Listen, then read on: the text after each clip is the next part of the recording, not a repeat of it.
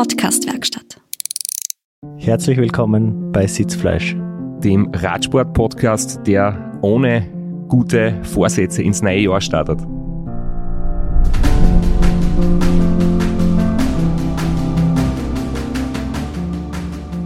Und eigentlich der Podcast, der im One-Take aufgenommen wird heute.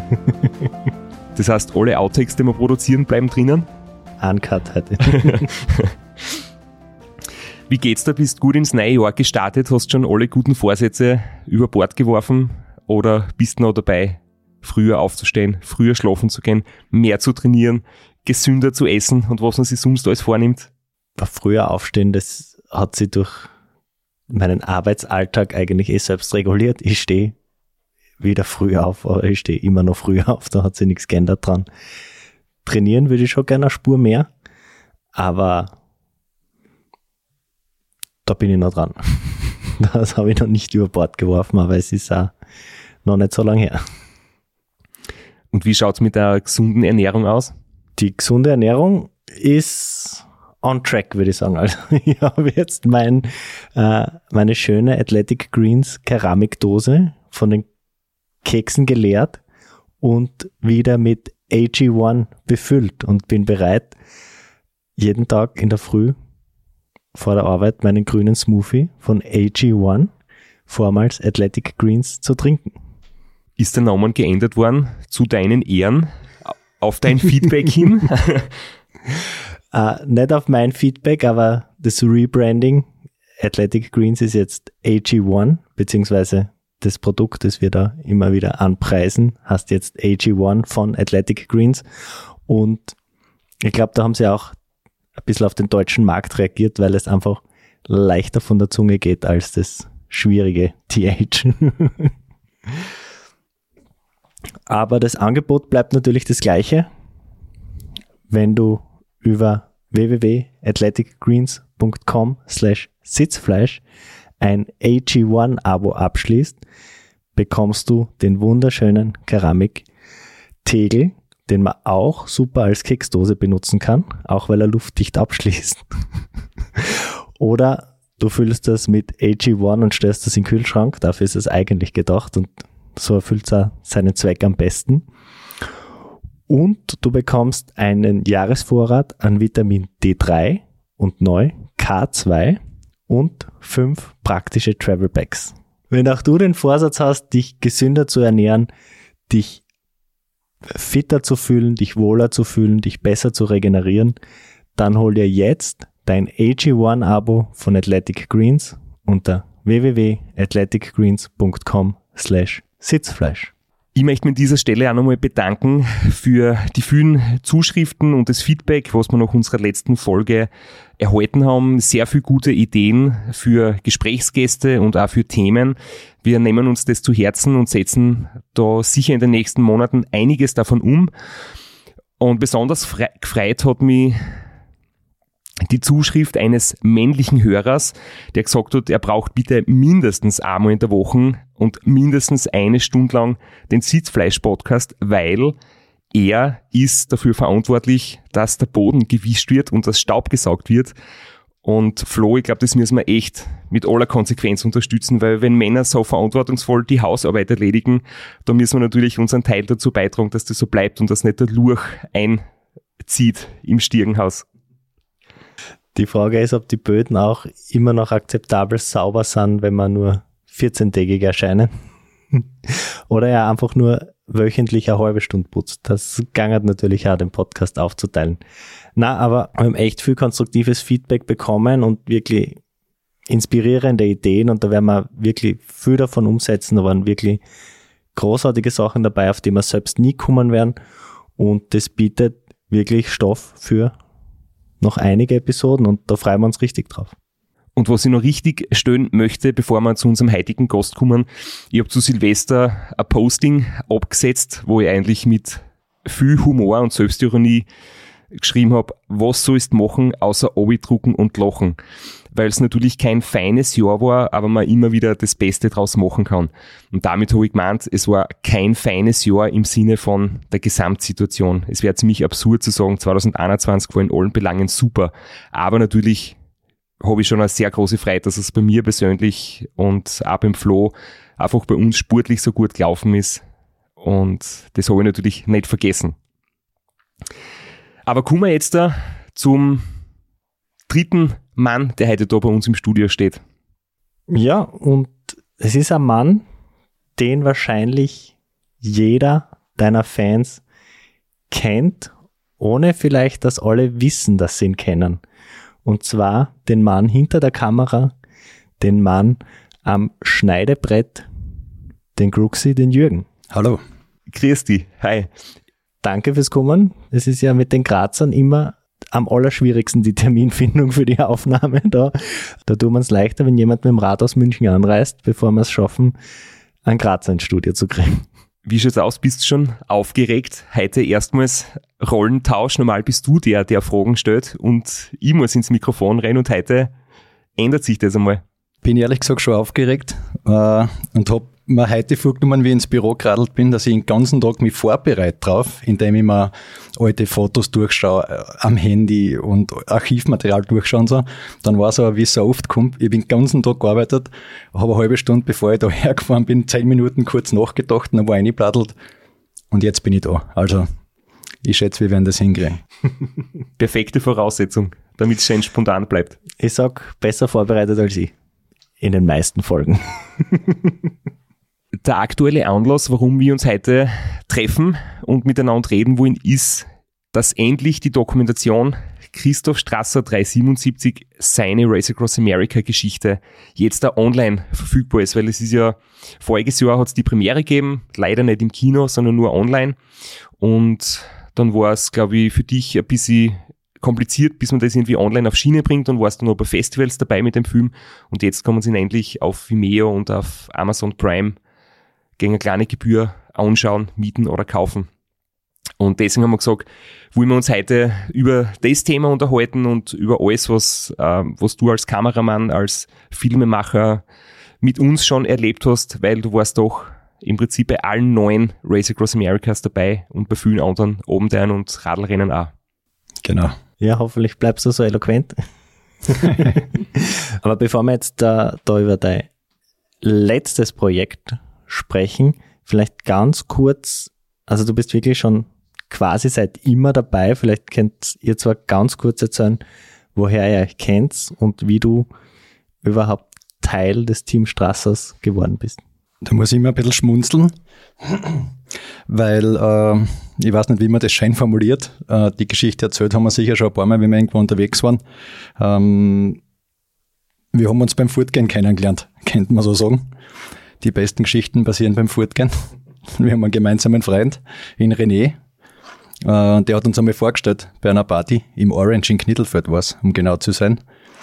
Und der hat irgendwie zu mir gemeint, ja, du, ich hab da einen Freund, der tut Radl fahren. Der würde bei so einem Radlrennen in Amerika mitfahren. Willst du ihm nicht filmen? Und hab zwar, ich war zwar schon selbstständig, aber nur ein bisschen mit Filmen ganz am Anfang. Also ich war eher so Werbe, Werbung aus der Richtung und Grafik aus der Ecke bin ich gekommen, wollte aber schon immer Film machen. Und dann habe ich im ersten Moment gesagt, na, mache ich nicht. Also ich habe überhaupt keine Ahnung von Radlfahren. Rennradlfahren interessiert mich überhaupt nicht. Und wie soll ich irgendwann in Amerika begleiten? Aber dann haben wir, ich kann mich jetzt ans Gespräch nicht mehr erinnern, aber offensichtlich hat's passt. Und haben wir gesagt, okay, Amerika wird nicht gleich stattfinden, aber machen wir mal ein Probeprojekt. Und das Probeprojekt war dann damals der Glocknerman 2007. Und ich weiß noch damals, ich wollte eigentlich 2008 schon beim RAM mitfahren und habe gewusst, es braucht ein bisschen Vorlaufzeit und habe ich dich, glaube ich, 2007 im Frühling einmal gefragt, ob du dir das nächstes Jahr vorstellen kannst. Und wir haben uns ja so ähm, grob aus der Schule kennt, wir sind in die gleiche Schule gegangen und du warst, glaube ich, zwei Klassen früher dran als ich. Und dann haben wir irgendwie gesagt, ja, probieren wir mal beim Glocknermann, wie das äh, gehen könnte und, und ob das funktioniert. Und ich weiß noch, ich habe von, mein, von meinem Onkel, der einen Bauernhof hat, habe ich einen Pickup ausborgt, äh, hinten mit der Ladefläche, da bist du oder der Peter, dein Kollege, dann mit der Kamera oben gesessen. Und es ist damals eigentlich schon beim Glocknermann äh, echt, echt guter Film rausgekommen. Und damit du das nicht selber machen musst, sag ich das. das der ist dann gleich beim Filmfestival ausgezeichnet worden. Das hätte ich jetzt gar nicht gesagt, aber war eine lustige Geschichte, weil wir, weil ich eigentlich nicht gewusst habe, wie man bei Filmfestivals einreicht, beziehungsweise wir dann mit dem Ram-Film, der dann später gekommen ist, mit dem ersten, der war nicht fertig, es hat nichts zum Herz angegeben, ich wollte ihn aber unbedingt einreichen, dann haben die gesagt, ja, zeigt halt einmal, was generell so macht's. Dann haben wir einen Glocknermann hingeschickt und dann hat irgendwer angerufen und gesagt, ja, der Glocknermann-Film ist eigentlich cool. Ihr kriegt zum Preis. Und so ist aus dem nebenher selbstständigen Werbefilmer der hauptberufliche Radfahrfilmer geworden, oder? Ja, muss man sagen, hat schon länger dauert. Also es hat schon länger dauert, aber es war immer das, was am meisten Spaß gemacht hat, klarerweise. Also es war immer das, wo man sagt, da freut man sich drauf, da will man was ausprobieren. Und da kommt man irgendwo hin und erlebt halt ein bisschen Abenteuer und filmt jetzt nicht, sage ich einmal, eine Milchpackung ab irgendwo. da gibt's wenig Geld zu verdienen, aber viel zu erleben. Und es gibt auch das Umgekehrte, äh, Aufträge, wo du ähm, besseres Geld verdienst, aber wo du vielleicht weniger Erlebnis dabei hast, oder? Genau. Wir waren dann gemeinsam 2009 beim ersten RAM dabei und da warst du im Prinzip auch Teil des Teams und hast das äh, hautnah miterlebt, wie es beim ersten Mal nicht funktioniert hat, wie man, also wie wir nicht ins Ziel gekommen sind, wie bei der Hälfte des Rennens mit DNF, Did Not Finish, Schluss war und ich im Krankenhaus gelegen bin und ich weiß noch, es war geplant oder das war eigentlich dein deine Idee, einen größeren Film zu machen. Für mich war es im Prinzip ähm, einfach wichtig, dass wir während des Rennens ein paar Videoberichte haben für YouTube, jeden Tag ein paar Minuten. Und du wolltest aber dann auch einen größeren Film draus machen. Und dann ist das halt in die Hosen gegangen, wir sind nicht ins Ziel gekommen. Und für mich war dann eigentlich klar, ähm, daraus wird nichts werden. Und dann haben wir uns ein paar Monate später mal getroffen und du hast gesagt, doch, es wird schon den Film geben. Der hatte dann Across Kassen und ich war da im ersten Moment ziemlich fertig. Ich habe halt gedacht, was willst du aus einer Niederlage, aus einem Ausscheiden Film machen? Das ist ja äh, depperte Geschichte. Du hast aber mich dann davon überzeugt, dass das eigentlich sehr faszinierend sein kann und die Aufnahmen waren dann wirklich cool. Ähm, weißt du noch, wie das, das Jahr für dich gelaufen ist? Also so beim Rennen, das, das alles so mitzuerleben? Und hast du schon die Idee gehabt, wie dann der Film ausschauen wird? Also die Idee zum Film habe ich glaube ich gar nicht gehabt, vorwärts, weil beim ersten Mal weiß man ja überhaupt nicht, was kommt und ist eigentlich mega aufregend alles. Und das war schon extrem cool. Also das beim ersten Mal, das war schon ganz, ganz was Besonderes, was man nie, nie vergisst, sage ich mal, weil man ja nicht weiß. Man weiß gar nichts, ne? Allein von, von der Anmeldung dort, vom Hinkommen, da war einfach alles so faszinierend. Oder vom in der Wüste filmen vorher und das Ganze drumherum. Und ich meine, da kommen da dann ja die Ideen, glaube ich, unterwegs. Das heißt, unterwegs kommen dann viele Ideen, aber da habe ich jetzt immer noch nicht drüber nachgedacht, wie macht man einen Film, sondern eher, eher am Schneidetisch danach. Und was viel eingespielt hat, war ja sicher das, dass wir zum Film den Michi Hausberger dazu genommen haben, der ja wirklich klassischer Werber, Texter und sehr kreativer Kopf ist, wo ich gesagt habe, ob er ein bisschen über den Text drüber gehen könnte, den wir schreiben. Und aus dem ist dann eigentlich dieser, ich sage jetzt einmal, experimentelle, philosophische Stil geworden, wie er bis heute geblieben ist und was die Filme, glaube ich, besonders macht. Du hast es so nonchalant in einem Nebensatz erwähnt, äh, täglich ein paar Minuten YouTube. Und als damals noch Außenstehender muss ich ja sagen, ihr zwar habt mit diesen täglichen YouTube-Episoden, was 2009 ist jetzt nicht ewig her, aber wirklich die Medienarbeit bei diesem Rennen revolutioniert. Es hat ja vorher in dieser Art und Weise überhaupt nicht gegeben. Genau, ich habe ganz das Gleiche gedacht, wie du das zuerst gesagt hast, dass du sagst, ja, so, so diese Clips, was wir da nebenbei machen, das hat sich eigentlich über die Jahre auf Vollgas etabliert. Also erstens machen das jetzt viel, viel Leute und bei mir in der Firma ist jetzt sogar, dass wir sowas für andere Sachen auch machen. Also so dieses episodenhafte Erzählen von Geschichten, das, das will jeder und überall. Und wenn, ich, wenn man jetzt zurückdenkt, ist eigentlich das RAM 2009, das war ja Season 1, Episode 1. Das ist ja richtig geil, oder? Und jetzt haben wir, wie viel haben wir? Season 14 oder so irgendwas? So viel äh, Seasons haben wir eigentlich, so viele Videoserien haben wir eigentlich bei Abenteuern gemeinsam produziert. Und das stimmt schon, ja. Das ist, das ist, ist schon extrem cool. Also ich meine, das war natürlich deine Leistung, weil du hast dir das dann auch von Jahr zu Jahr weiterentwickelt. Du hast dir dann bei den nächsten äh, Teilnahmen im Vorfeld schon ähm, Text geschrieben und ein bisschen Drehbuch geschrieben und welche Themen müssen äh, behandelt werden und wie wird das Intro sein und das alles vorbereitet. Da hast du natürlich von Jahr zu Jahr die wahnsinnig viel verbessert. Und die 14 Staffeln, das war wirklich, wenn man das jetzt zusammenrechnet, wo du überall dabei gewesen bist, auch in Australien, äh, bei der Durchquerung von Perth nach Sydney, beim 24-Stunden-Rekord in Kränchen, beim 24-Stunden-Rekord in Berlin, beim 24-Stunden-Rekord jetzt in Zödweg. Und das gibt quasi 14 Videoserien und das sind natürlich alle noch auf YouTube zu finden, auf meinem Kanal und auf deinem Kanal und bietet sich ja super gute Unterhaltung, wenn man jetzt im Winter am Trainieren ist und irgendwann vielleicht von der Zwift-Fantasiewelt einmal Abwechslung braucht oder so. Genau, weil ich glaube, dass diese Berichte sind vielleicht auch notwendig in Fernsehnachrichten, aber das ist nicht das. Wir wollen ja eigentlich immer was machen, wo wir sagen, da sitzt wer daheim und sagt, Alter, wie geil ist denn das? Das ist eigentlich immer die End, äh, das Ziel von unseren Sachen, was wir machen, denke ich mal.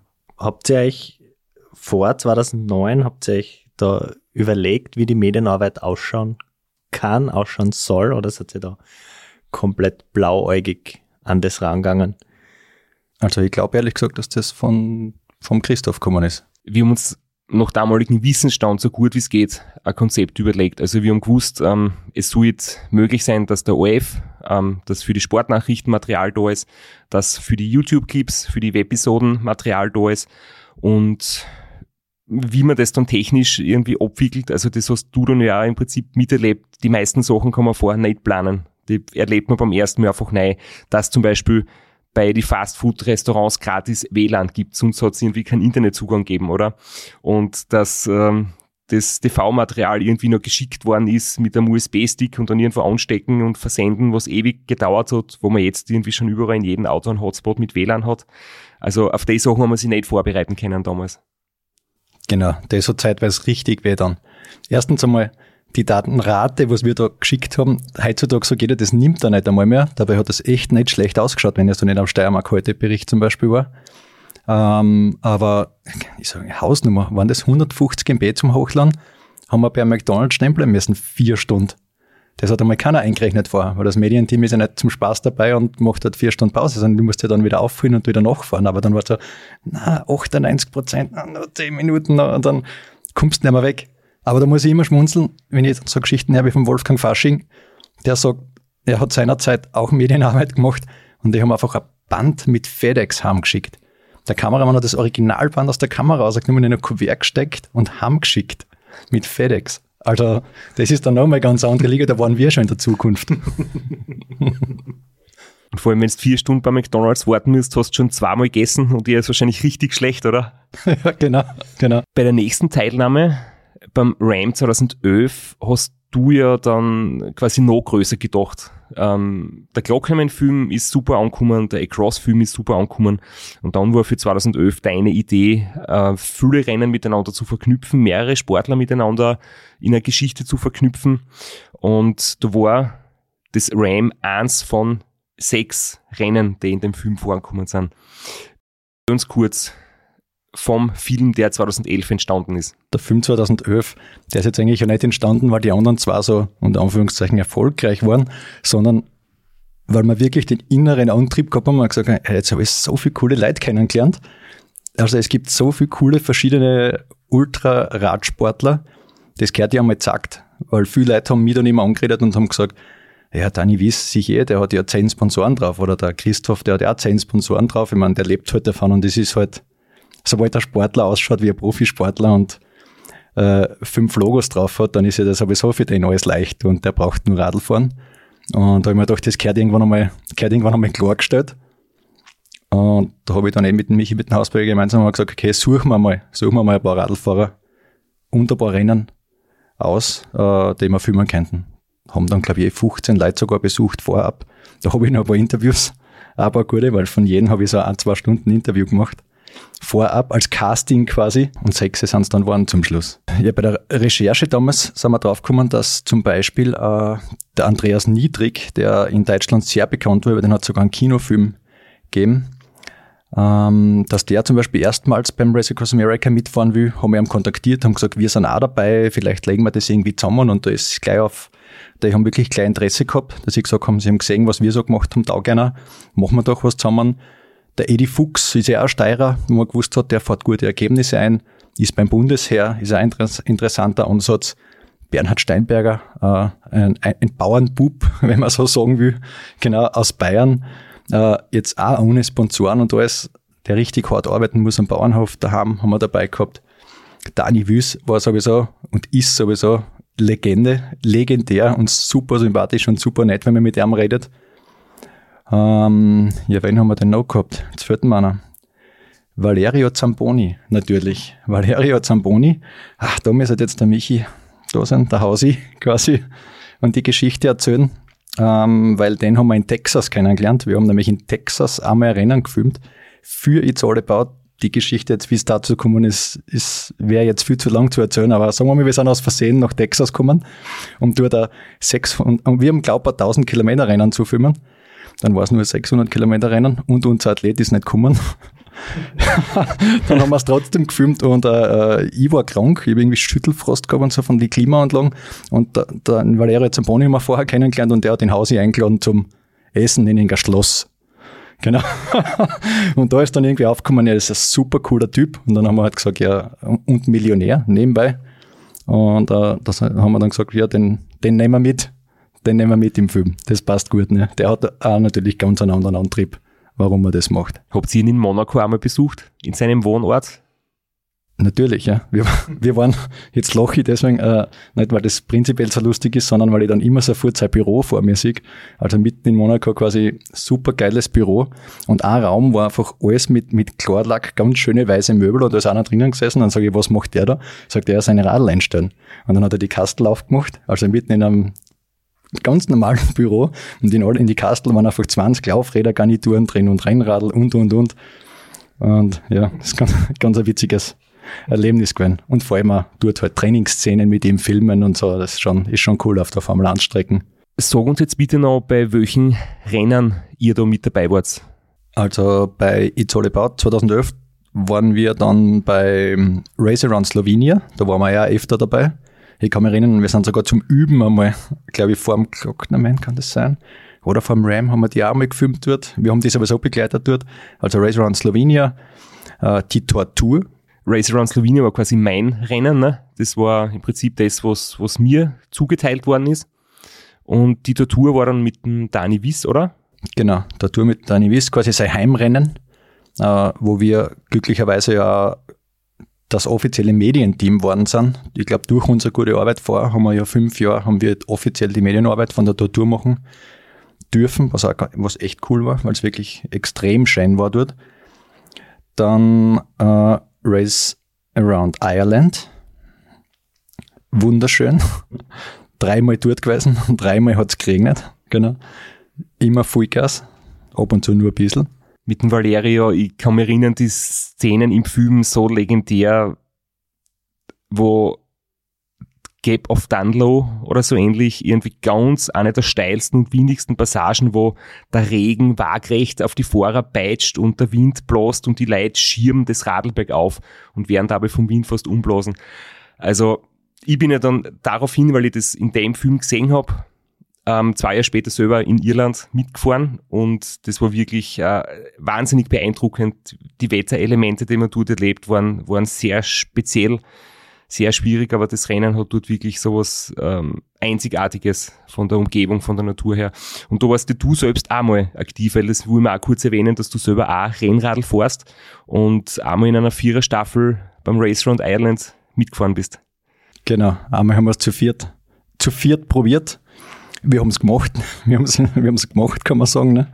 Genau, als äh, wirklich Hobbyisten. Jetzt hupfen sich ein, zwei auf gerade daheim aus unserem Team, die nicht so Hobbyisten wie, wie ich sind. Ne? Genau, aber genau, wir haben es quasi selber ausprobiert. Und ich muss sagen, das war richtig Sache. Also das war fast das Zagste. Wenn du sagst, echt am Radl sitzen und immer der Tunnelblick, weil es immer nur regnet und mir ist vorgekommen, dann war es 24 Stunden finster. Na dazu. Zum Filmen wollte ich noch was dazu sagen, das ist nämlich lustig, da gibt es so ein geiles Foto. 2011 ich habe die Kamera einfach abgeklebt. Es war wie Unterwasserkamera. Es war einfach jeder Knopf war zugeklebt mit Gaffer, außer der Record-Knopf und der Schärfering. Also das war einfach nur Überleben, weil du hast einfach nicht wenn es da mit Regenschutz gearbeitet hätte, es war einfach sinnlos. Es war einfach unmenschlich. Aber äh, unmenschlich lustig, muss man jetzt sagen. Also die Iren, da würde ich jederzeit wieder hinfahren. Das ist einer der liebsten Veranstalter für mich.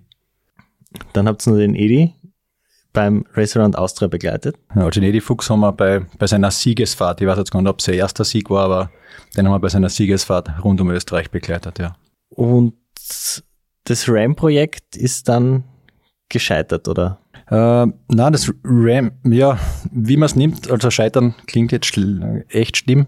Andreas Niedrig wollte es fahren, war schon super trainiert und hat sich aber wirklich kurz davor, es waren schon alle dort, wir haben das Team schon getroffen und alle vor Ort, äh, hat sich kurz davor äh, ganz schwer verletzt am Knie mit Operation und alles, hat dann nicht fahren können und ich finde, sie haben echt super reagiert, weil anstatt dass gesagt haben, Abbruch und alle fliegen wieder heim, haben alle, die drüben waren, die drüben waren gesagt, okay, wir machen ein Achterteam. Und in dem Achterteam waren definitiv keine Radlfahrer dabei. Also es waren Radlfahrer dabei. Jetzt wird schon wieder irgendwie aufhupfen irgendwo. genau. Äh, aber da waren auch Menschen dabei, die jetzt natürlich, oder keiner hat sich darauf vorbereitet in dem Sinne. Und das ist dann schon spannend. Also auch zu acht sind 5000 Kilometer immer noch weit. Und das musst du dann einmal logistisch durchdenken, wenn alles auf einen Einzelfahrer ausgelegt war vorher. Das war wirklich komplett spontan, oder? Die haben ein paar Stunden oder Tage vor dem Start entschieden, sie fahren jetzt zu acht und haben irgendwie das noch mit der Rennleitung geklärt, oder? Dass das irgendwie vom, von der Nennung her quasi funktioniert, von der Registrierung. Wie war das mit den Rädern? Ich meine, da hat Andreas Niedrig hat sein Radl schon drüben gehabt. Ich glaube, dass noch jemand ans mitgebracht hat oder zwei die was halt noch ganz spät nachgekommen sind und die Trikots müssen es alle seine anzogen haben. Als ob das jetzt passt hat oder nicht, da wird schon beim einen oder anderen ein bisschen geflattert haben. oder gespannt. ja, genau. Und wahrscheinlich beim Radl oder beim Fahrerwechsel Sattel umstellen, oder? Genau. Je nach Körpergröße. Genau. Ein Traum. Ja. Mahert, du hast wirklich einiges gesehen in der Ultraszene, was wir nicht unter den Tisch fallen lassen wollen. Du warst auch mit Wolfgang Fasching Jetzt hast du Nordamerika, Russland und Australien durchquert. Gibt es da irgendwelche Gemeinsamkeiten oder anders gefragt, was sind so die krassesten Unterschiede? Hm, genau, das ist eine gute Frage jetzt. Weil wenn ich in Australien denke, ist immer die erste Erinnerung irgendwo aussteigen und der Flipflop klebt am 50 Grad Asphalt. und irgendwie kann ich mich jetzt im Nachhinein gar nicht erinnern, dass da irgendwo eine Raststation oder irgendwas war. Mir kommt vor, wir sind aus der Stadt außen und sind in einer anderen Stadt angekommen. Eine Woche gespielt, später. Eine Woche später, ja. Genau. Also hat mir viel taugt. Viel Schein. Perth und Sydney, total Schein, aber, ich, aber es war einfach eine einzige Hitze und lange Graden. Russland ist wieder ganz eine eigene Abteilung. Da ist aber, ist mir sehr monoton vorgekommen muss aber auch sagen, ich bin nur 5000 Kilometer mitgefahren. Dann hat der Kollege übernommen, der Flo, der Kreis. Aber 5000 haben wir echt gereicht in Russland. Also es war extrem zach, weil einfach kein Mensch Englisch redet. Du hast immer nur mit Dolmetscher irgendwo hingehen können und es war auch so ähnlich. Wo gehst du hin? Und das war ein ganz anderer, ganz anderer Flow, sage ich mal, wie bei uns jetzt beim RAM. Das war so mit Übernachten in Hotels. Und bei Hotel dort man jetzt vielleicht die falsche Vorstellung, wenn man an ein russisches Hotel denkt. Erstens war es einmal eine Meisterleistung der Organisation, dass die das geschafft haben. Die haben nie gewusst, wann ist man wo. Dass dann auf einmal sagen, okay, da schnell eine Pension für 25 Leute, so groß war das Team circa, da ihn unterbringen in irgendeinem russischen Dorf. Äh, genau, also das war einfach ganz andere Abteilung. Und Amerika ist Amerika. Das ist einfach ein Traum, finde ich. Also, wenn man Amerika mag, und ich gebe es zu, ich mag es, in dem Sinn, genau, die unendlichen Weiten und, und was man da sieht. Ich habe schon einmal die Geschichte erzählt von dir, wie es war bei meinem ersten Ram. Wir haben uns ja vorher schon immer wieder, sind wir uns über den Weg gelaufen und so groß ist die Ultraszene nicht und dann sieht man sie und dann kennt man sie und aber so richtig gemeinsam im Team waren wir dann bei meinem ersten Ram 2015 und da warst du schon ein bisschen vorher dort, ist dir die Drohne abgestürzt. Dann bist du nach LA gefahren und bist zurückgekommen, hellauf begeistert, komplett aus dem Häuschen. Du hast einen Drohnenshop gefunden. Und mein erstes Bild war natürlich, ja, okay, es ist irgend so ein kleiner äh, Hinterhofladen, wo es drei, vier, fünf Ersatzteile gibt. Und du hast gesagt, na, das ist ein riesiger Supermarkt. Das ist größer wie jeder Elektronikmarkt, den es bei uns gibt. Und da gibt es nur Drohnenteile. Ja, wenn wir da vom Land ne, in die große Stadt kommen, sind wir gleich mal, sind wir gleich mal begeistert von was.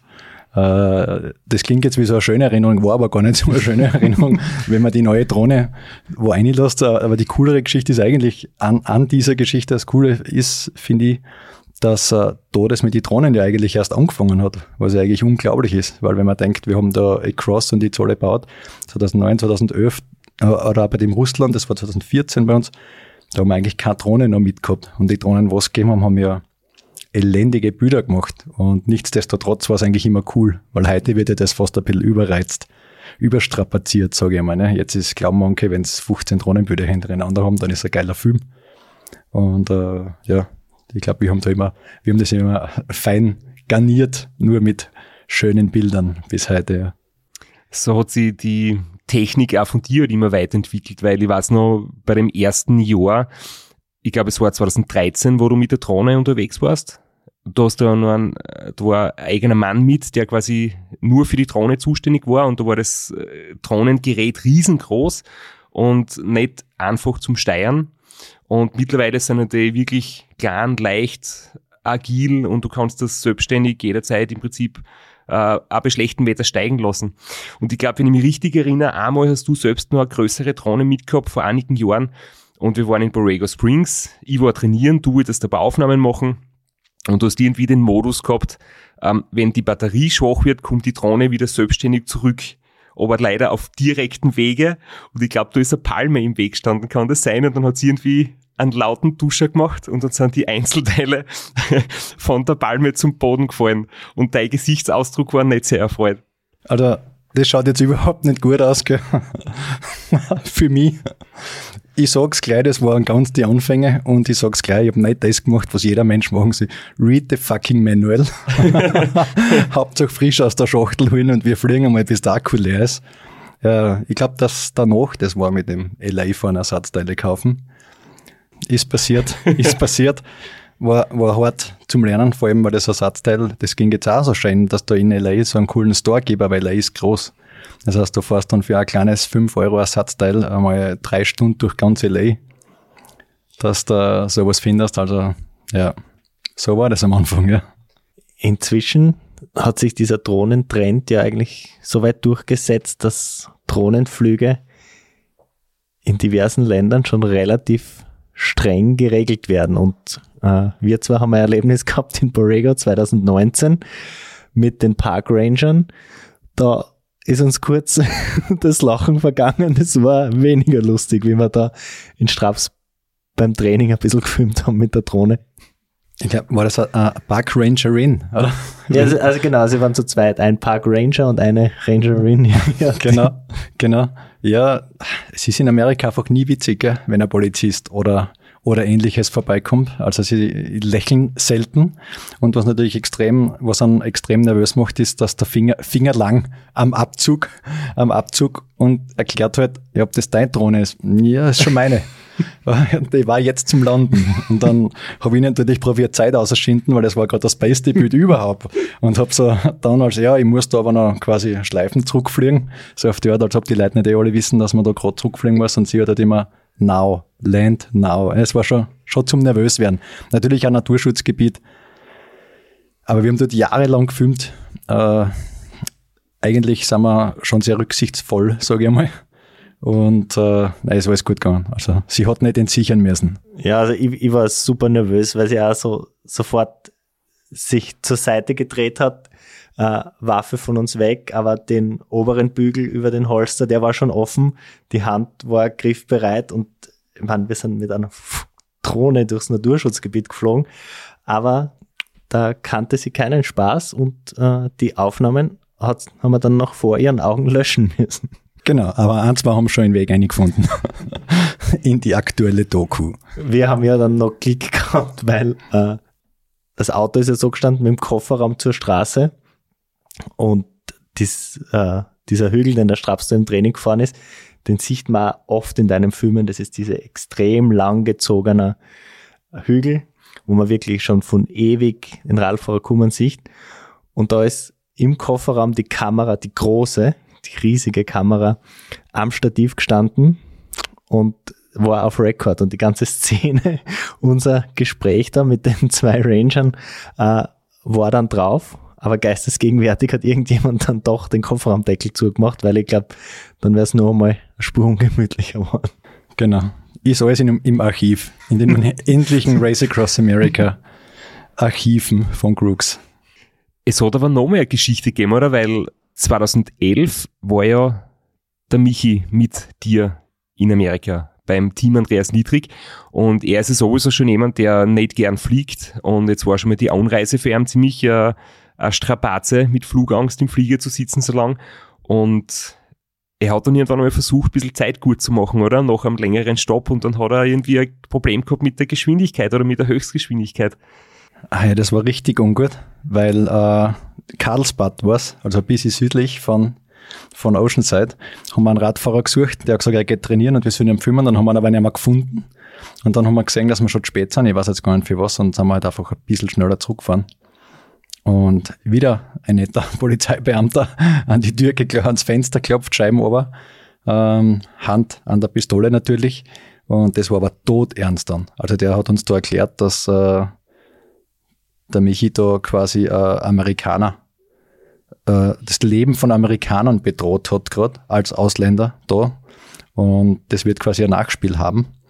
Ich kann mich jetzt an die Summe nicht mehr erinnern, um das dann gegangen ist. Das hat er halt schrieb gekriegt, aber er hat sie aussuchen können. Er hätte entweder zu Gericht kommen müssen, aber während dem Ram dann, oder hat, glaube ich, eine lebenslange äh, Fahrsperre gekriegt für Kalifornien. Also er darf nie wieder Auto ausleihen in Kalifornien. Und eine ordentliche Summe war noch zum Zahlen, oder?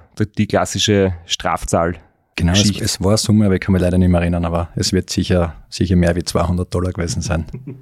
Ich würde jetzt noch Frage, Jürgen, zu etwas, was mich sehr beschäftigt, wenn ich sehe, welchen Aufwand du betreibst, wie du im Laufe der Jahre das auch im Prinzip alles verbessert und verfeinert hast. Und dann schaut man sich die Auswertungen an auf YouTube, wie viele tausend Menschen haben unsere Videos angeschaut, sprich die du machst was übrigens viel, viel mehr sind als die offiziellen Videos vom Race Across America, vom Medienteam von denen. Das ist immer ein bisschen absurd, aber das zeigt einfach, wie wichtig das, glaube ich, ist, was du immer produzierst, äh, wo quasi ja das Race Across America dadurch viel bekannter wird. Aber dann im Vergleich, wenn der Flo Kraschitzer mit Facebook Livestream startet und das ist ungeschnitten, mit schlechter Tonqualität, pixelig, verwochelt und da sind einfach viel mehr Zuschauer. Woran liegt es? Was ist das Phänomen dahinter? Oder ist es einfach nur, weil der Flo so viele Fans hat? Ich glaube, es ist, weil er einfach so einen geilen Schmäh hat. Fertig. Da können wir noch so Cinematic einfahren, wie wir wollen. Das ist einfach nicht zum, nicht zum Toppen. Ah, diese Live-Einstiege sind schon ganz was Eigenes. Das Authentische und so dabei sein, das geht ja auch noch nicht so ewig. Also erst seit es das Internet erlaubt, das ist ja schon voll cool. Und das ist natürlich auch länger. Das heißt, das läuft und die Leute da werden dann aktiviert und sagen, oh, das ist online, online, online, da kommt immer mehr dazu. Das ist ja dann nicht der, der, der Drei-Minuten-Beitrag, sondern da ist man dann echt dabei. Ist schon, ist schon, verstehe ich schon. Ungeschönt, gar nicht besser. ungeschönt, ungeschnitten und komplett mittendrin. Kann jederzeit was passieren. Das ist ja fast gefährlicher wie das Radlfahren selber. Ne? Fairerweise muss man sagen, dass die Facebook-Zugriffe, du kriegst ja einen View für jedes Autoplay. Das heißt, wenn es zu langsam drüber scrollst, dass das Video losgeht, hast du schon ein View kassiert. Das ist bei YouTube. Das sind dann echte Interactions. Jetzt redet die Arbeit nicht schlecht. Na, aber kommen wir zu deiner Arbeit. Du warst bei deinen Projekten eigentlich immer Teil der Crew. Und du hast das vorher erwähnt, seit ein paar Jahren machst du die Medienarbeit bei der Tortur. Da bist du wirklich ein externes Medienteam. Wie, wie ist da der Unterschied? Da kommt man nicht ganz so nah zu den Fahrern zu wie, dafür hat man halt einen Überblick über das gesamte Rennen. Kannst du da ein bisschen die Unterschiede, die Vor- und Nachteile beschreiben? Also bei der Tortur, da war ich, das war die ersten fünf Jahre, das gibt's jetzt aber auch schon über zehn Jahre inzwischen, äh, für die Medien zuständig. Ähm, Unterschied, offizielle Medienarbeit oder ein Einzelfahrer meinst du jetzt, gell? Ja. Mhm. Das Coole ist, wenn man immer in der gleichen Szene ist, dass man ja immer mehr Leute kennenlernt. Das habe ich jetzt später bei anderen Veranstaltungen, die wir filmen, auch gemerkt, dass je öfter ich Film, umso cooler, das merkt man in den Filmen dann. Auch wenn ich der offizielle Filmer bin, merkt, spürt man das in die Filme oft. Dass man merkt einfach, hey, der wird mal grüßt oder der kennt man oder den hat man schon mal irgendwo gesehen, weil man einfach ein bisschen in die Szene einrutscht. Von dem her, es hat es hat beides was. Also ich finde, das offizielle Medienteam zu sein, ist schon extrem cool. Und äh, ehrt mich jetzt immer und finde ich cool, wenn, wenn wirklich jemand sagt, wir können das machen. Man, wir sind sehr verlässlich und machen auch schöne Sachen und liefern dann auch wirklich viel. Und könnten das, glaube ich, nicht machen, wenn wir nicht so viel Rams schon gemacht hätten. Also das darf man halt nie vergessen. Also das ist quasi Bootcamp für Medienteams, Race Across America, weil wo sonst lernst so unter, unter Zeitdruck, ohne Schlaf, in einem fahrenden Auto, äh, mehrsprachige Webserien produzieren, gleichzeitig an Fernsehsender was schicken, was weiß ich, an Radiosender was schicken und vielleicht noch notfall was einkaufen gehen, als Team, als Crew quasi auch. Das heißt, das ist schon eine extrem gute Schule. Und da kommt man dann das hin und wieder für ein echtes Event was machen, kommt man da hin und wieder fast einfach vor. Weil da habe ich dann zwei bis, ich weiß nicht, 14 Teams ist das größte, was ich so gehabt habe bis jetzt. 14 Medienteams bei einer Veranstaltung. Ich will jetzt nicht sagen, viel einfacher vor, aber es ist einfach, es ist machbar. Und du hast einen wichtigen Punkt angesprochen, wenn du jetzt Teil des Team Strassers bist, dann ist, wir haben das öfter schon erwähnt, aber dann ist das Medienauto ein abgespecktes Pacecar und, und jederzeit einsatzbereit. Das heißt, ihr seid auch nie weit weg und könntet, falls das Pacecar einen Platten hat, haben wir schon erlebt, innerhalb von wenigen Minuten die Aufgabe des Pacecars übernehmen. Und eine Zusatzaufgabe, die ihr auch noch habt, und jetzt muss ich dir die Frage stellen, eigentlich wollte ich es gar nicht wissen, wer weiß, was die Zukunft noch bringt. da braucht man den Effekt vielleicht wieder. Aber wie oft hast du schon mit der ausgeschalteten Kamera nur vorgespielt, dass du mich gerade filmst, weil es für meine Motivation gut ist, wenn die Kamera nebenher fährt. Und wie oft hast du dann tatsächlich gefilmt? Also du musst jetzt auch nicht die Wahrheit sagen. Nein, ich muss minimal umformulieren, nämlich, es, äh, ich würde nämlich nie die ausgeschaltete Kamera wohin stellen. Äh, ich würde immer filmen. Genau, ich bin bekannt dafür, dass ich äh, gern Filmmaterial sammle. Je mehr, desto besser. Genau, der Vollständigkeit halber eigentlich. Das heißt, ich würde immer filmen, aber ich weiß schon, genau, ich weiß schon auf das Bild werde ich nicht brauchen und ich weiß natürlich, dass es die motiviert und ähm, ja, du dementsprechend ein bisschen einen Antrieb hast, wenn du siehst, dass die Kamera wo steht. Deswegen, also ich habe sie immer eingeschalten, brauchst jetzt keine, keine Sorge haben. Genau, also vielleicht erwischt man da ein gutes Bild. Oder einen blöden Spruch, irgendein witziges Outtake. Irgendwas könnte theoretisch passieren. Ah ja, also da, wir könnten einen sehr, sehr, sehr, sehr, sehr langen Film einmal machen. Mit Outtakes und mit Sprüchen, die, die keiner hören darf.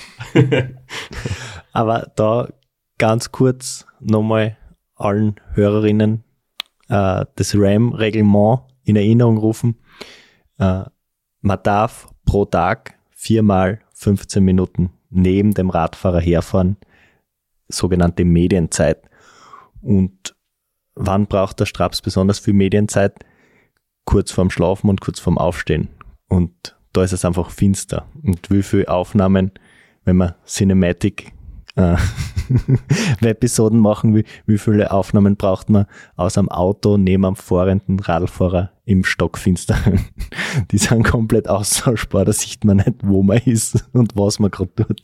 Genau, wir haben aber schon ein paar Schmankerler dabei, muss ich sagen. Im Material der letzten Jahre, also Nachtaufnahmen haben wir ein paar, da haben wir uns dann schon gespürt. Ist natürlich gut, wenn im Medienauto äh, Menschen als Medienmenschen sitzen, also wenn Alex Carelli herin sitzt und wir uns dann gespielt haben und der eine macht dann den Lichtmeister und der andere filmt oder fotografiert. Also da haben wir schon aufnehmen, was du glaubst, das muss in einem Studio gefilmt worden sein, weil es so schön ist. Also wir toben uns dann schon aus und das ist natürlich auch wieder Motivation für den Christoph. Und für euch. für, vor allem für uns. Wir haben das schon ein paar Mal erwähnt. Äh, die Mediencrew sind immer die, die man am seltensten im Wohnmobil sieht. Die schlafen quasi nie. Das, das ist zumindest der Eindruck der Pesca-Crew. Also ich muss ehrlich sagen, mir kommt vor, wir schlafen gar nicht so schlecht, gar nicht so wenig.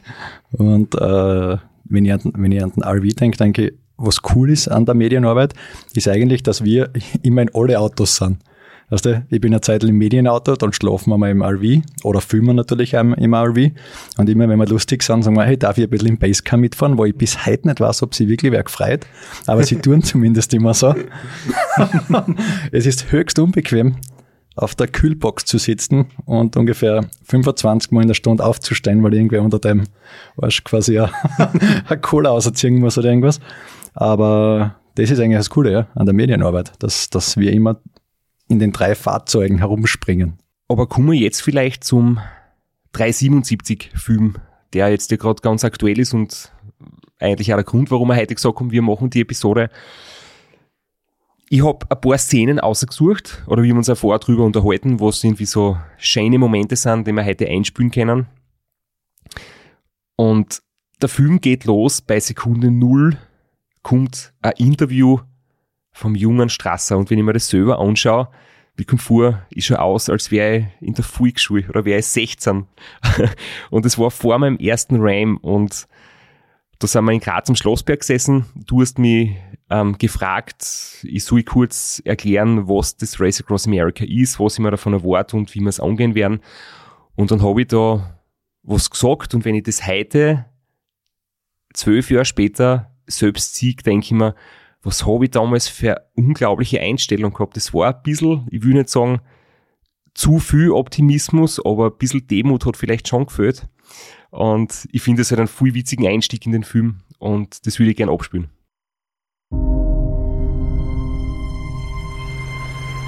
Das Race Across America bedeutet für mich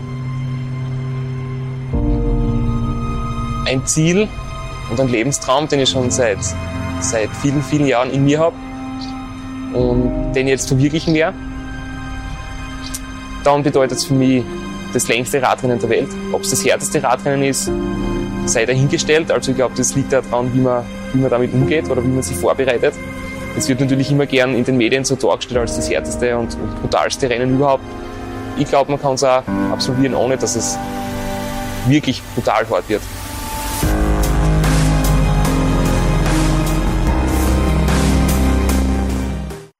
Tatsächlich schlecht gealtert. ja, also, wenn ich gleich was sagen darf dazu, war schon natürlich sehr bewusst ausgesucht, weil ich finde den Abschluss von dem, das ist einfach, das ist für mich die Quintessenz vom Team Strasser oder von dem, wie du das halt angehst.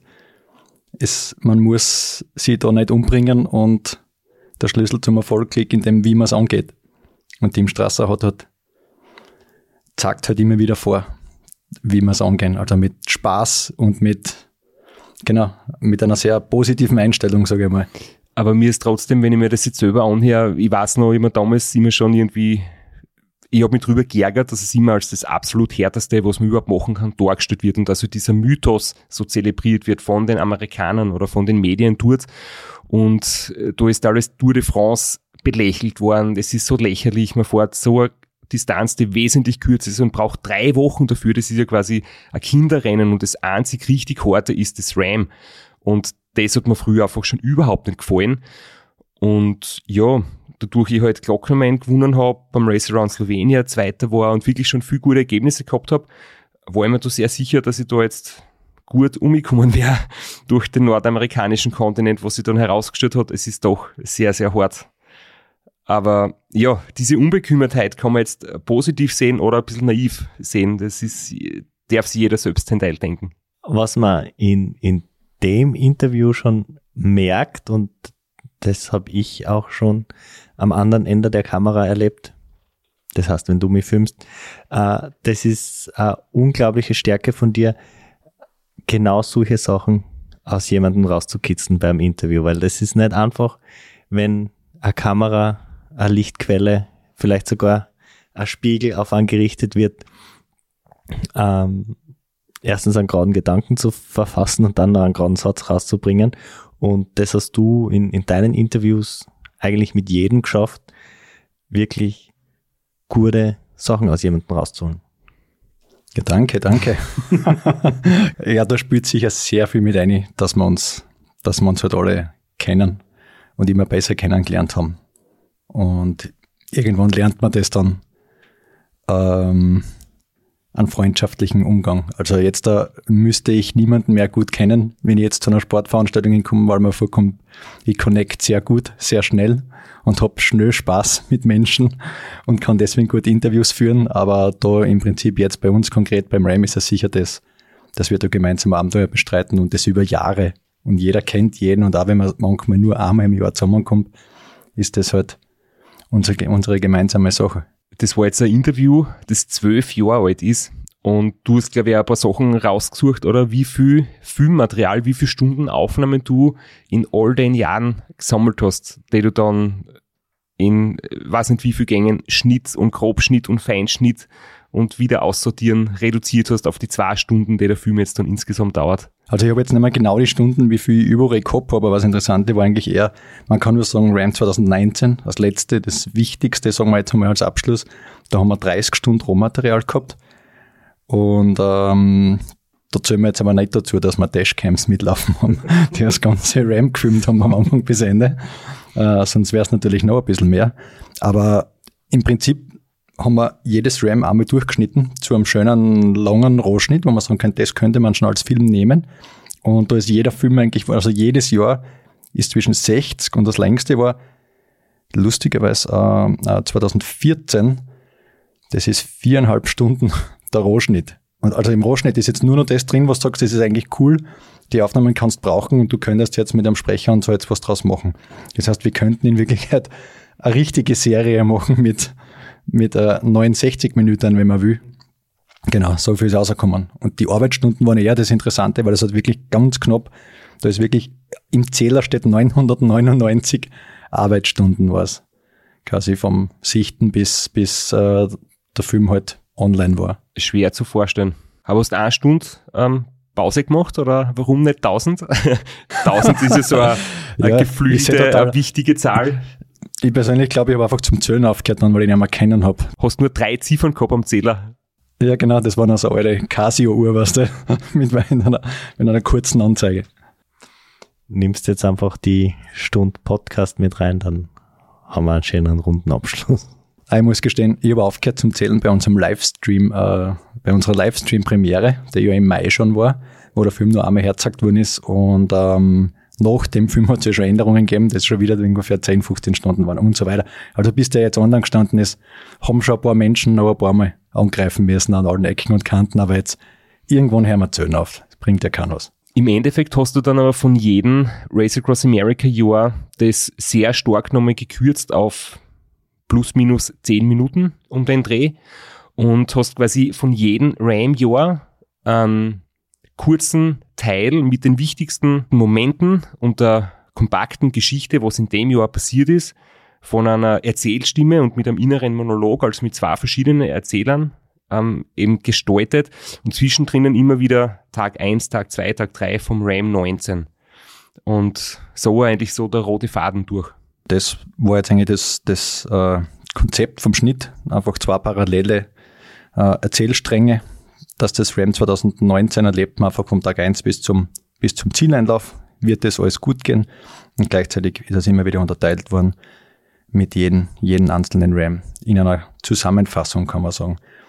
Weil es war schon gedacht als, als Biografie eigentlich. Das heißt, es hat schon alles vorkommen sollen, was passiert ist, sagen wir mal so. Was in so einer Erzählung natürlich nicht fehlen darf, ist das Duell mit dem Reto Schoch. Und da haben wir gleich den nächsten Einspieler dazu. Da war der Straps nicht er selber.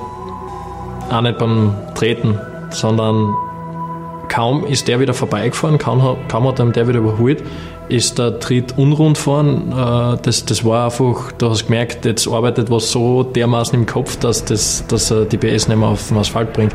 Er wirkt so stark, so fit, so mächtig, als wäre er gerade gestartet, als hätte er nicht kämpfen müssen. Wir tauschen die Plätze. Einmal führt er, einmal führe ich. Wir kämpfen. Ich muss ihn aus meinem Kopf bekommen. Mein Team ist bei mir. Jetzt erzählt, ich sage, dass er jetzt fahren, so lang fahren, wie er, wie er soll, also in in, Schach, in einer Schachtel packen, zusammenknüllen und weghauen einmal für 24 Stunden? Sie. Sie. Sie sind gut! und Sie haben morgens 550 Kilometer fahren und 1000 Kilometer, dann fangen wir mit irgendwelchen taktischen Spielchen an. Du hast bestanden drauf, dass wir die Szene nehmen, weil du hast gesagt, das ist eins deiner Lieblings- dein, deine Lieblingsmomente im ganzen Film? Ich könnte jedes Mal Tränen lachen, wenn ich es höre. Aber ich bin mir gar nicht sicher, ob es jetzt jeder immer gleich versteht. Genau, ob es nicht zu umgangssprachlich ist, aber du kannst den Schach in eine Schachtel packen und weiter geht's. Äh, aber der ganze Abschnitt ist jetzt eigentlich ganz schön, weil man äh, einen schönen Ausschnitt eigentlich sieht, wie der Film gestaltet ist. Ein schönes Interview vom Teamchef Kogi, dann in Stefan Magenfeld, der uns auch von Anfang an begleitet hat, die Stimme, deine innere Stimme, was wir immer so gehabt haben. Genau. Und der Rainer als Teamchef damals, der, der einfach der Fels in der Brandung ist. Und der dann genau mit sowas alles an voll fertig und dann mit so einem Spruch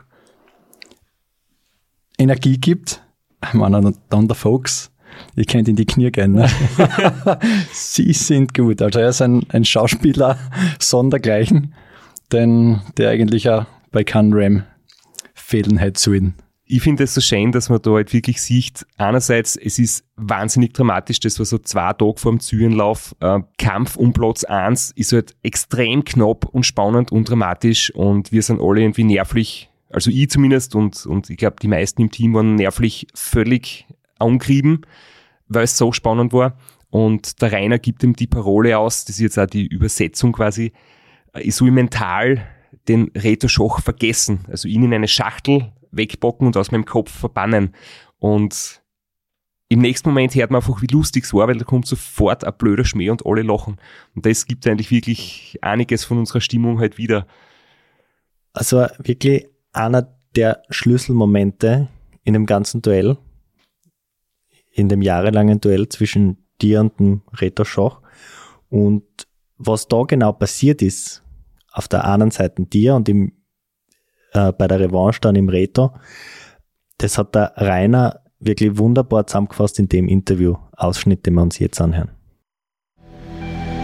Die, die Maxime bei so einem Radrennen kann sein, wenn du das gewinnen möchtest, du musst schauen, dass du so schnell wie möglich den anderen den Glauben nimmst, dass sie die nur einholen können. Also du musst so auftreten, dass sie dir denkt, boah, den schlage ich sowieso nicht. Also jetzt nicht körperlich, sondern halt mit der Leistung. Und wenn du jetzt einmal oft ist es so, wenn eine Zeitstation zwischen dir und dem anderen ist, kannst du das gut steuern, aber sobald der Glaube weg ist, beim anderen holt er dir nicht mehr ein, außer du hast ein ganz grobes Problem. Und, aber den Glauben aufrechtzuerhalten, dass du es aufholen kannst, ist, ist, ist durchaus möglich. Haben wir geschafft bis ganz zum Schluss. Wir haben wirklich bis aufs letzte Hemd gekämpft, aber dann irgendwann ist es nicht mehr gegangen. War Zeitstation 47 von ein bisschen über 50. Ich glaube, das beschreibt es wirklich ganz gut, wie ich das erlebt habe, weil ich irgendwann den Glauben nicht mehr gehabt habe, den Reto Schach einholen zu können, weil er dann einfach in die letzten Abschnitte in den Bergen einfach nochmal, ich habe alles gegeben und er hat trotzdem ein paar Minuten pro Zeitstation auf mich noch weiter den Vorsprung vergrößert. Und ich glaube, in vielen anderen Jahren war es so, dass durch das, wie ich gestartet bin und wie es bei mir oder bei uns die ersten Stunden oder ein, zwei Tage gelaufen ist, dass die anderen schon den Glauben verloren haben wenn der Strasser nach einem Tag fünf Stunden Vorsprung hat, hat jeder glaubt, du geht nichts mehr. Und ja, ist jetzt für jemanden, der finischen will in der Karenzzeit das Rennen bestreiten, irrelevant. Aber ich glaube, das Psychospielchen, wenn es um Platz 1 geht, bringt der Rainer da wirklich gut auf den Punkt. Was dort sicher super zermürbend war, war ja auch das, dass es da noch kein Live-Tracking gegeben hat.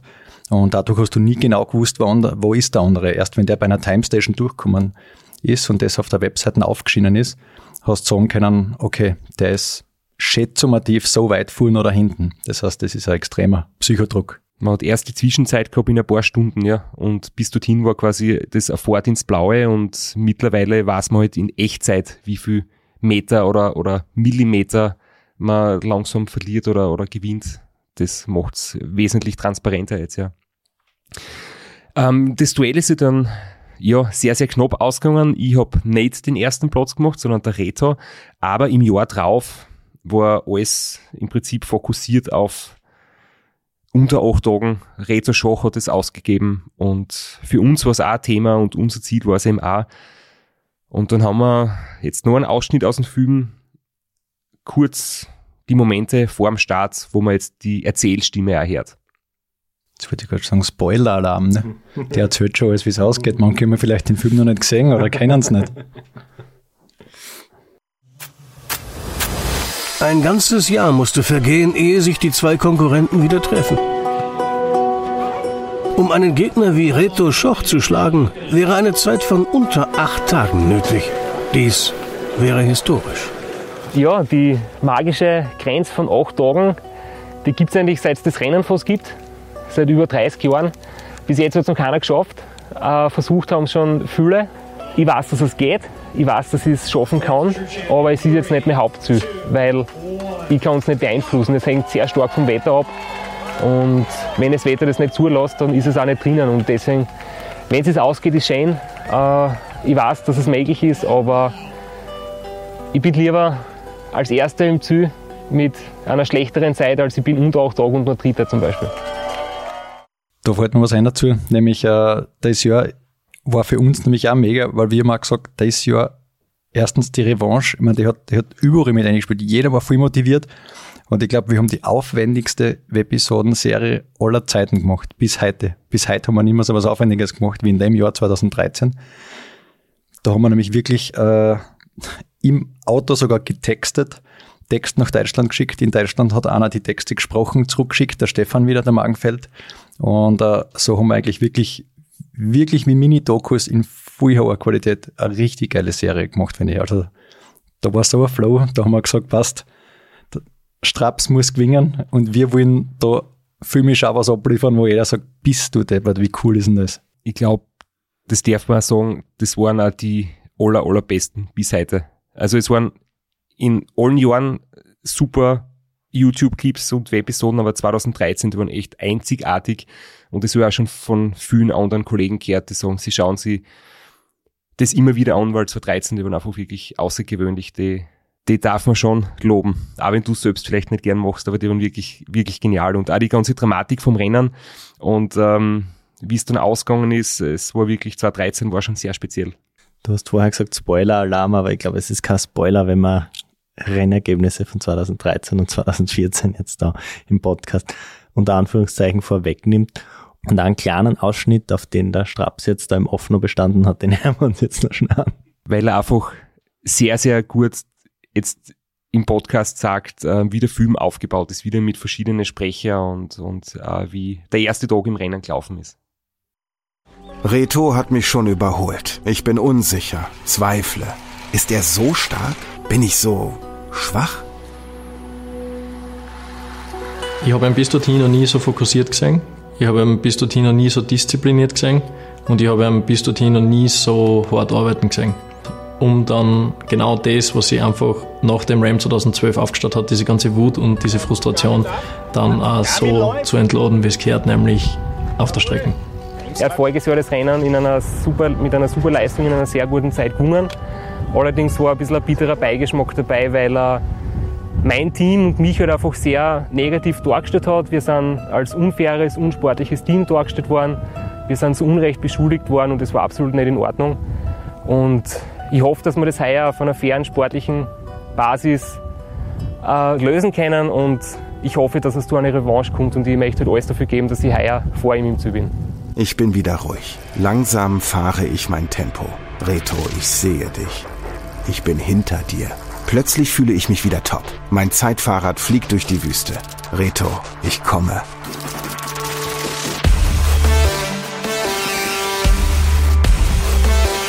Time Station 7. Ich liege vorne. Es geht mir gut.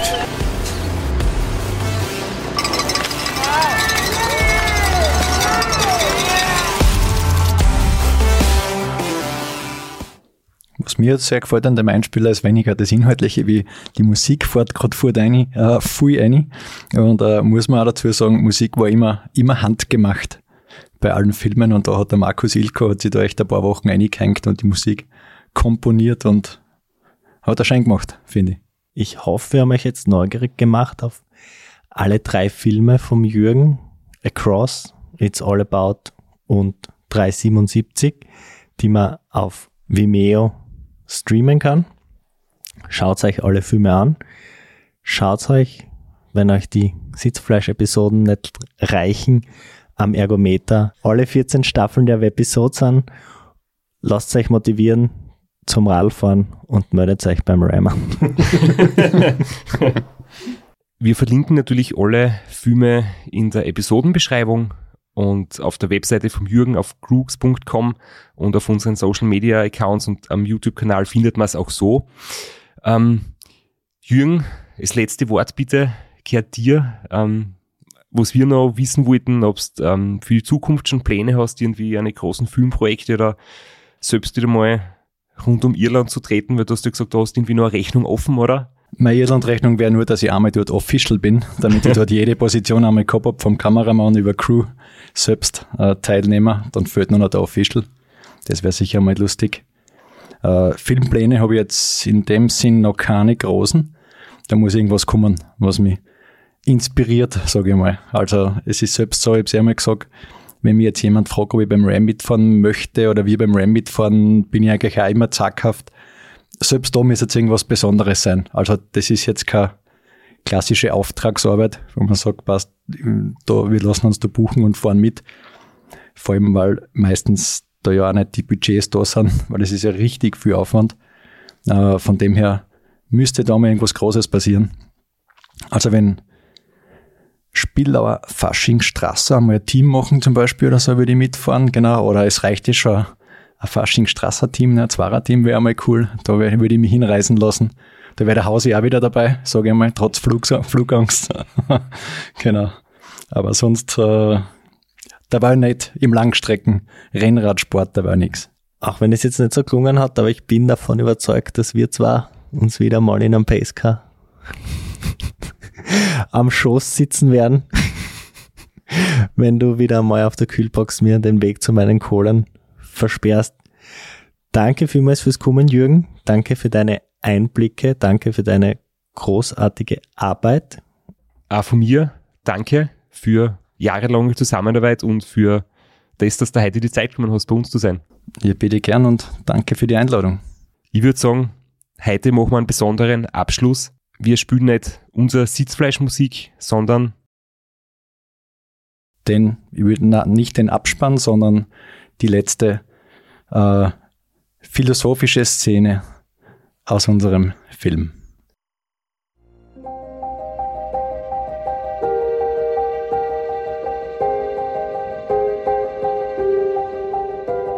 Es fing alles ganz klein an. Das erste 24-Stunden-Rennen, gefolgt vom nächsten und dem nächsten und dem nächsten. Schritt um Schritt, Tritt um Tritt. Langsam, aber sicher rückte auch der einstige Traum, die Teilnahme am Ram, immer näher. Ganz egal, ob ein Ultracycling-Rennen in der steirischen Provinz oder das Ram. Das Grundprinzip bleibt immer das gleiche. Eine Startlinie, eine Ziellinie, viele Kilometer dazwischen und die Zeit als Gegner. Kilometer und die Zeit zwischen Start und Ziel stellen eine Analogie zum Leben dar. Chancen und Risiken, Höhen und Tiefen, Freud und Leid. Realität und Illusion, Sieg und Niederlage. Und das Wichtigste immer wieder, weitermachen, treten, nicht aufhören, treten, ein Ziel haben, treten, fokussiert bleiben, treten. Und all das nicht allein, sondern in einem Team aus Freunden. Prioritäten verschieben sich, während Erfolge und Siege grandiose Belohnungen sind, sind Misserfolge die besseren Lehrmeister. Eines wurde mir in den letzten Jahren bewusst. Egal ob in den Sekunden der Niederlage oder in den Stunden des Triumphs. Jeder gewöhnliche Mensch kann Außergewöhnliches erreichen. Nur nicht aufgeben. Setz dir große Ziele. Finde dein Warum. Geh mit kleinen Schritten darauf zu und nimm deine besten Freunde mit auf den Weg. Und am besten sei du selbst. Was soll schon schiefgehen? Hör nicht auf. Trete. Kämpfe. Ist der Weg wirklich wichtiger als das Ziel? Die Antwort weiß ich bis heute nicht. Es ist auch egal, solange du mit den besten Gefährten unterwegs bist. Annapolis. Wir kommen dir entgegen.